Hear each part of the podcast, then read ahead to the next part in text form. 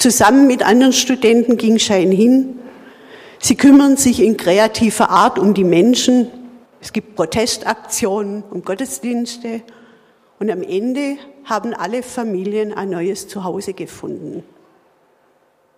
Da wird für ihn Glaube lebendig und lebbar. Zusammen mit einer Freundin beschließt er, nach Kalkutta zu Mutter Teresa zu einem Praktikum zu fahren. In einer Lepra-Station, um mit den Kranken ihr Leben zu teilen. Und er lernt von Mutter Teresa, es geht nicht darum, wie viel man tut, sondern mit wie viel Liebe man es tut. Zurück in den USA arbeitet er bei Willow Creek in den reichen Vierteln von Chicago. Es ist ein Kulturschock nach diesem Aufenthalt in den Lepra-Kolonien. Und so viel Zeit wie möglich verbringt er bei den Obdachlosen unter den Brücken von Chicago. Er sagt, wir haben uns einfach in Gott und unsere Mitmenschen verliebt und das hat unser Leben verändert. Er hängt seinen Beruf an den Nagel und gründet mit anderen zusammen eine klosterähnliche Gemeinschaft in einem armen Viertel von Philadelphia. Eine Lebensgemeinschaft, die sich um Bedürftige kümmert und mitten unter ihnen lebt. Die Welt braucht Menschen, die so sehr an eine andere Welt glauben, dass sie nicht anders können, als sie schon jetzt zu leben.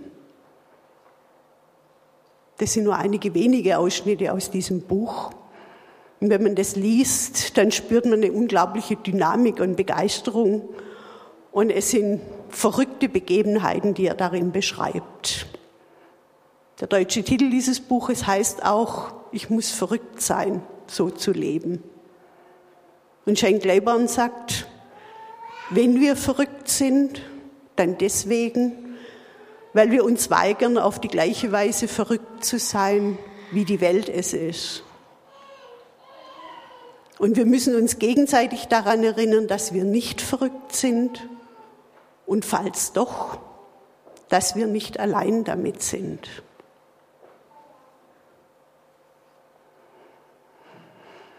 Im Neuen Testament gibt es auch so eine verrückte Geschichte. Ich lese den Predigtext für heute aus Apostelgeschichte 4. Die Gemeinde der Gläubigen war ein Herz und eine Seele. Keiner nannte etwas von dem, was er hatte, sein Eigentum, sondern sie hatten alles gemeinsam. Mit großer Kraft legten die Apostel Zeugnis ab von der Auferstehung Jesu des Herrn und reiche Gnade ruhte auf ihnen allen. Es gab auch keinen unter ihnen, der Not litt, denn alle, die Grundstücke oder Häuser besaßen, verkauften ihren Besitz, brachten den Erlös und legten ihn den Aposteln zu Füßen. Jedem wurde davon so viel zugeteilt, wie er nötig hatte. Auch Josef, ein Levit aus Zypern, der von den Aposteln Barnabas, das heißt übersetzt Sohn des Trostes, genannt wurde, verkaufte einen Acker, der ihm gehörte, brachte das Geld und legte es den Aposteln zu Füßen. Es ist nach Pfingsten, nachdem der Heilige Geist auf die Apostel und Jünger ausgegossen war.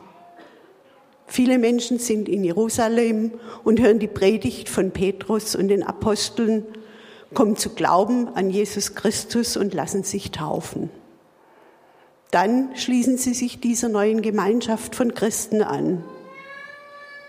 3000 am ersten Tag und jeden Tag kommen noch mehr dazu. Eine Gruppe von Menschen, die eine gemeinsame Erfahrung hatten. Sie trafen sich im Tempel und in den Häusern, feierten Abendmahl und aßen miteinander in Freude und mit aufrichtigem Herzen. So schreibt Lukas im zweiten Kapitel der Apostelgeschichte.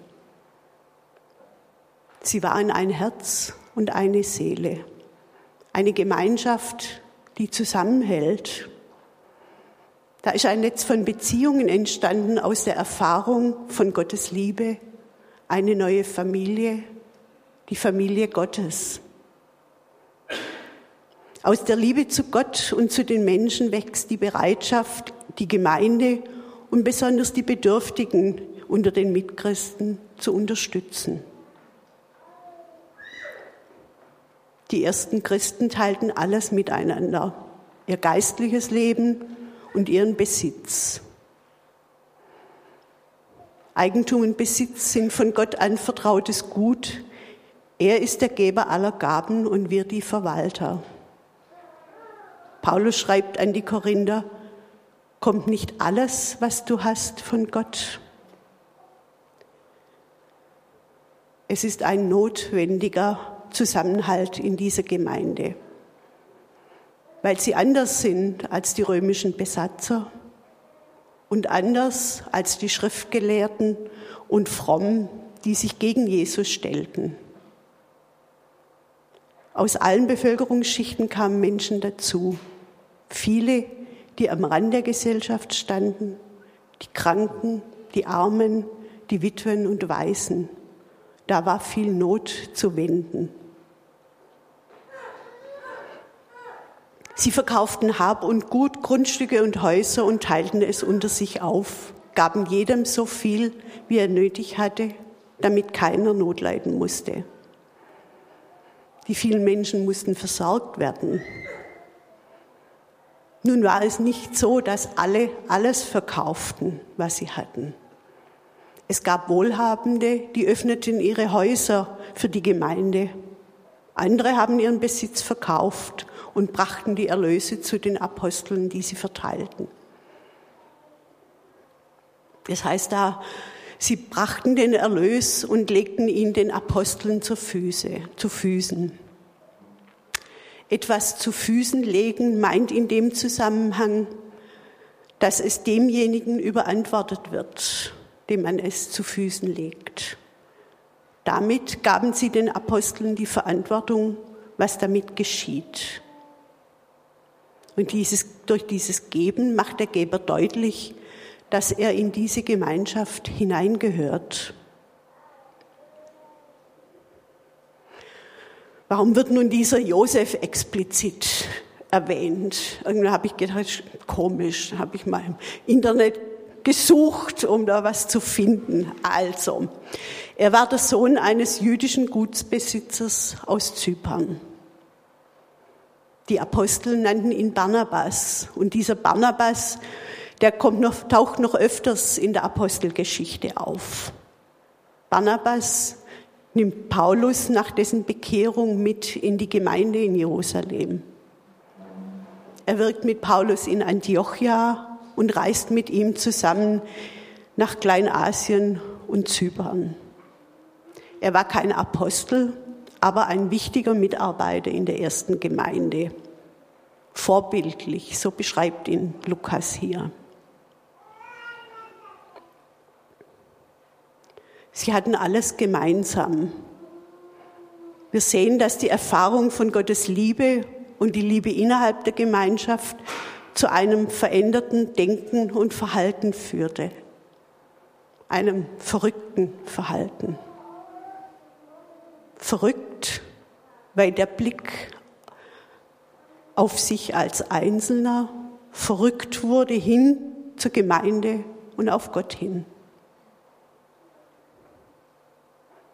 Wenn wir verrückt sind, sagt Shane Claiborne, dann deswegen, weil wir uns weigern, auf die gleiche Weise verrückt zu sein, wie die Welt es ist. Es war Kennzeichen der ersten christlichen Gemeinde, dass sie sich umeinander und um andere kümmerten, Besitz, Geld, ihren Alltag und ihr Leben teilten. Freiwillig. Sie teilten ihr geistliches Leben, sie trafen sich im Tempel und feierten das Abendmahl in die Häusern Sie trafen sich auch in den Häusern und aßen miteinander in Freude und mit aufrichtigem Herzen.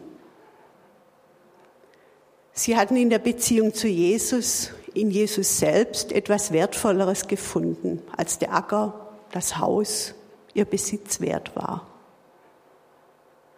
So wie Jesus im Gleichnis von der Perle erzählt, dass der Kaufmann alles verkauft, um eine besonders wertvolle Perle zu kaufen. Das Eigentum des Einzelnen war weniger wichtig als das Wohlergehen des Bruders, der Schwester, der Gemeinde. Gemeinschaft war wichtiger als die individuelle Sicherheit.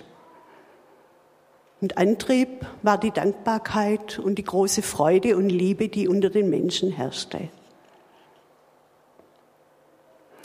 Jesus hatte immer wieder davon gesprochen, die Armen zu unterstützen, den Hungrigen zu essen zu geben, den Durstigen zu trinken, Fremde, Obdachlose, Kranke zu helfen, Zeit mit den Gefangenen zu verbringen.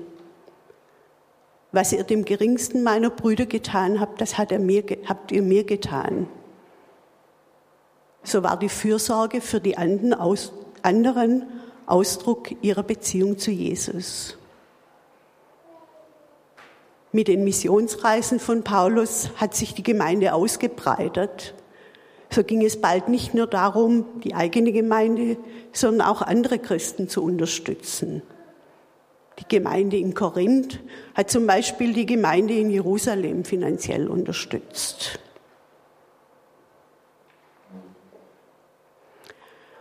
Das Thema der heutigen Predigt ist, es geht auch ohne Knausern. Knausern heißt übermäßig sparen, sehr sparsam sein. Das ist jetzt eine Predigt nicht nur für Schwaben. Knausrig sein hat immer einen negativen Beigeschmack. Aber was dann?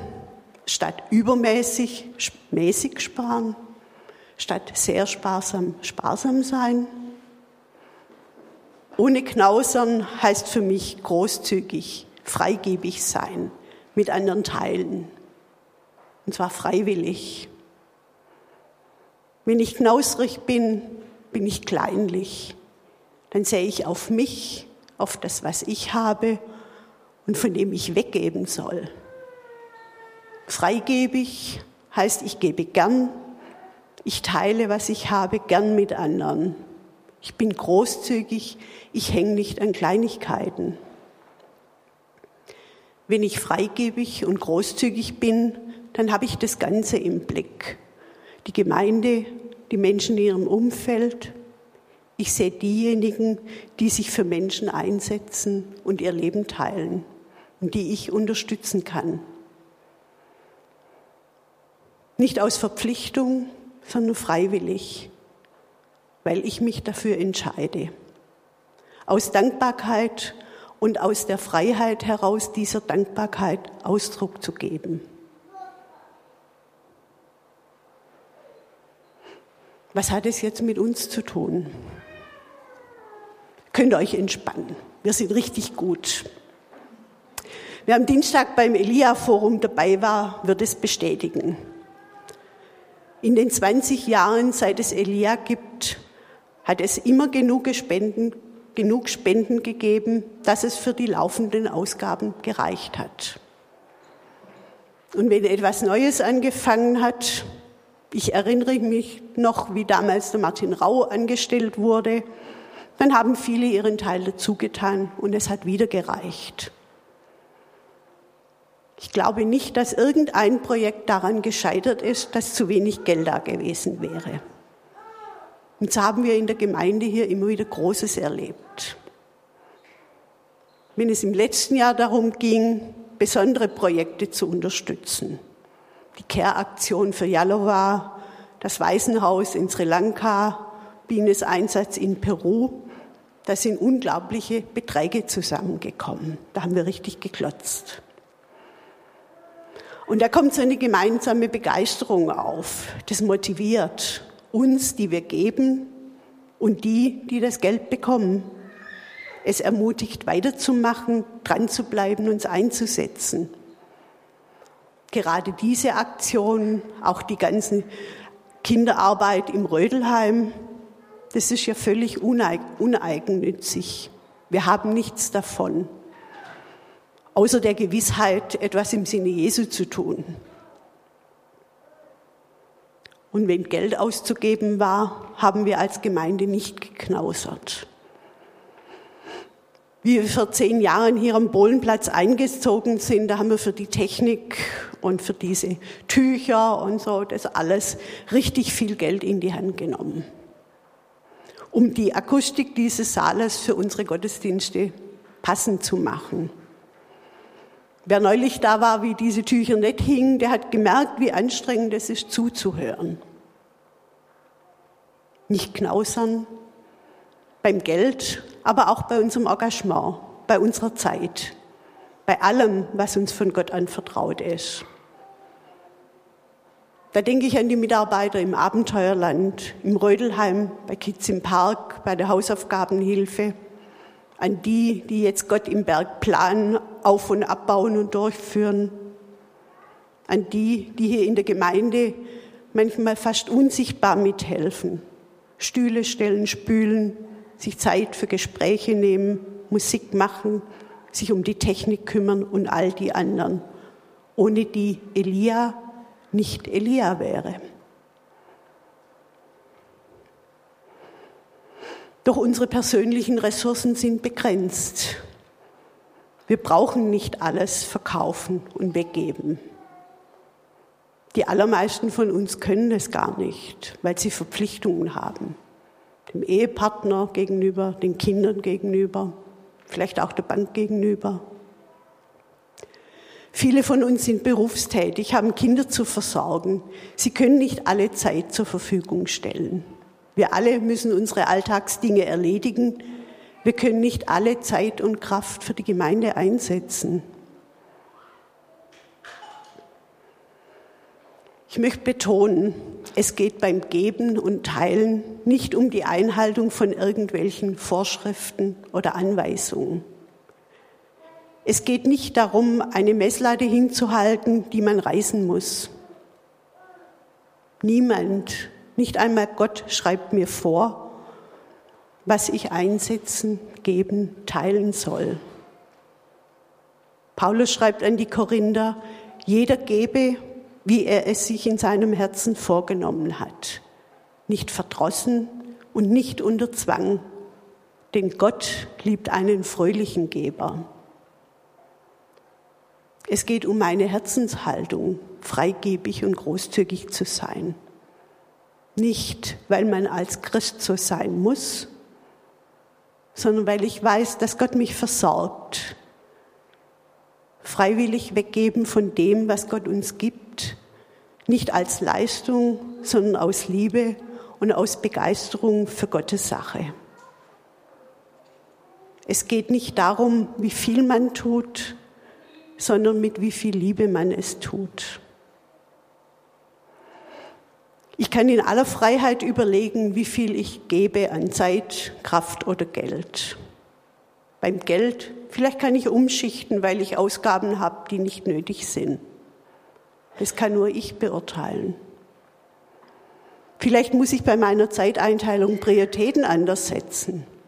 Möglicherweise muss ich überhaupt anfangen, mir über meine Zeiteinteilung Gedanken zu machen, um Freiräume zu entdecken. Zeit einzusetzen kostet manchmal was.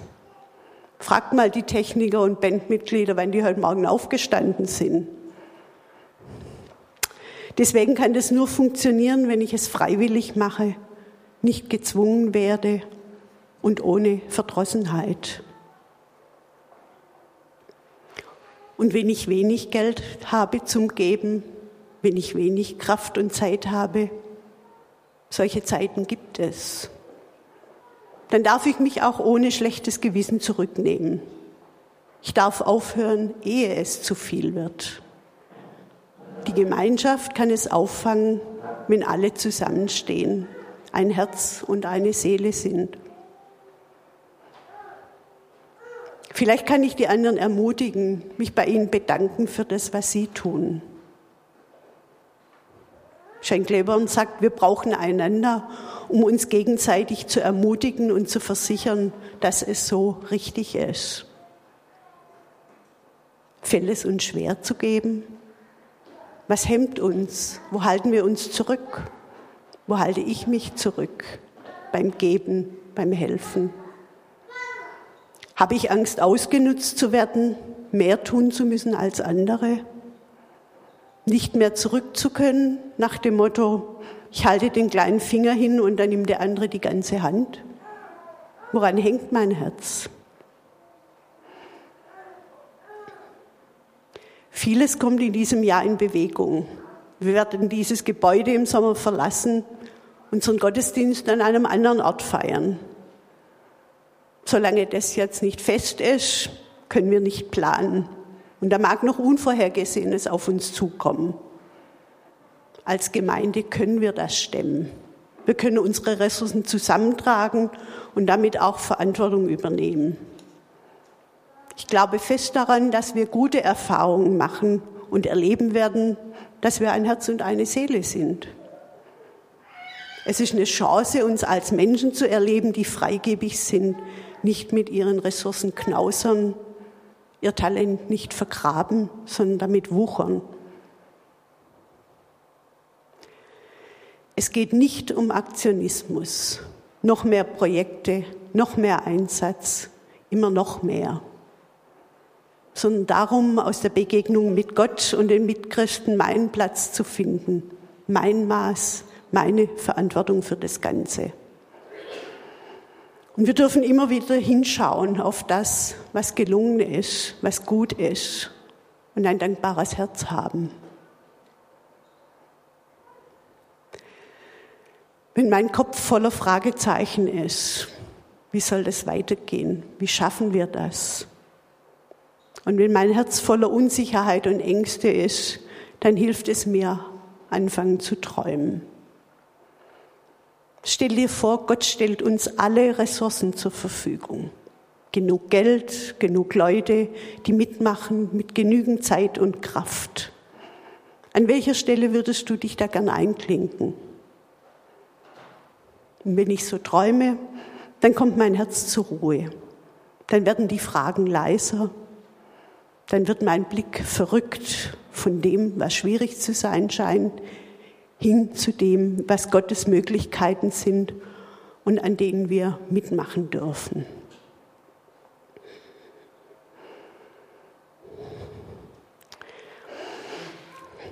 Ich habe beim Vorbereiten so eine innere Logik dieser Predigtreihe entdeckt und die war überhaupt nicht geplant oder beabsichtigt, weil wir uns eigentlich verabredet haben, wer wann predigt und jeder sich dann irgendwie ein Thema gesucht hat, wo er gedacht hat, da möchte er was dazu sagen und ich möchte euch jetzt einfach nur mal da mit hineinnehmen.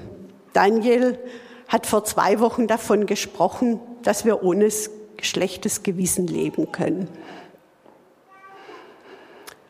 Gott handelt und er schenkt mir Freiheit, nicht mehr zu denken, ich muss, sondern die Herzenshaltung zu entwickeln, ich kann. Weil Jesus Christus uns vergibt und uns befreit, weil Gott der Vater uns Kraft und Hoffnung schenkt, weil der Heilige Geist unser Denken und unseren Charakter verändert. Und ich bin eingeladen, mitzumachen, wenn Gott handelt. Und ich darf alles aus Liebe tun. In der Predigt letzte Woche hat Peter darüber gesprochen, dass wir Gott immer auf unserer Seite haben. Wir haben diesen Freispruch der Vergebung, du gehörst dazu. Und wenn wir innehalten und uns auf die Begegnung mit Gott einlassen, bekommen wir von ihm gezeigt, wer ich bin, ist wichtiger als was ich bin und leiste.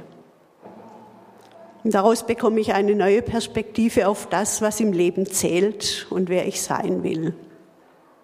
Das ist so die Basis für das Geben, für das Teilen. Gott ist der Geber aller Gaben. Er sorgt für mich. Er gibt mir, was ich brauche. Ich darf mich vom Heiligen Geist begeistern lassen für die Sache Gottes. Und daraus erwächst Dankbarkeit und die Bereitschaft, mit anderen zu teilen, großzügig zu sein, freigebig.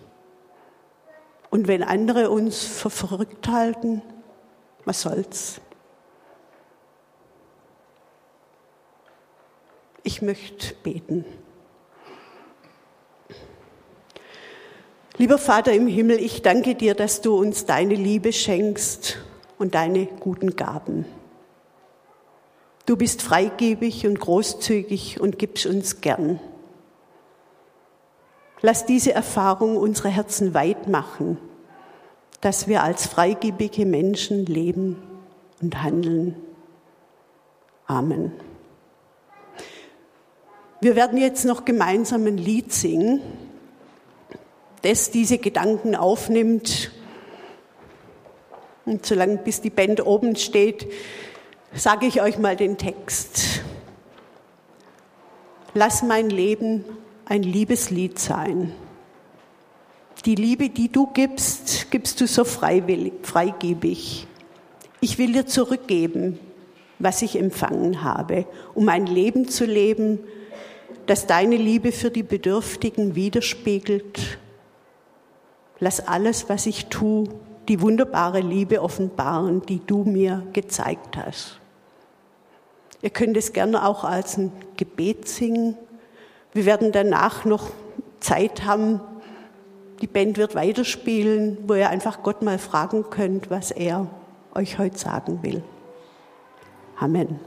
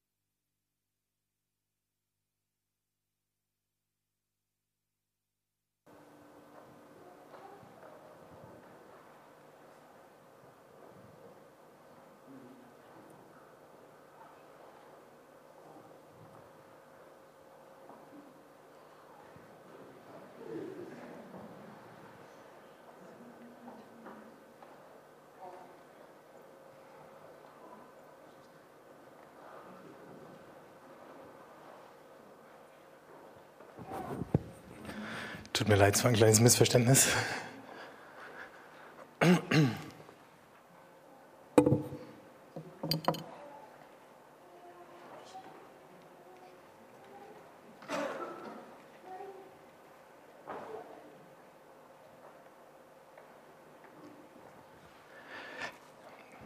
wenn ihr möchtet oder wenn ihr könnt, dann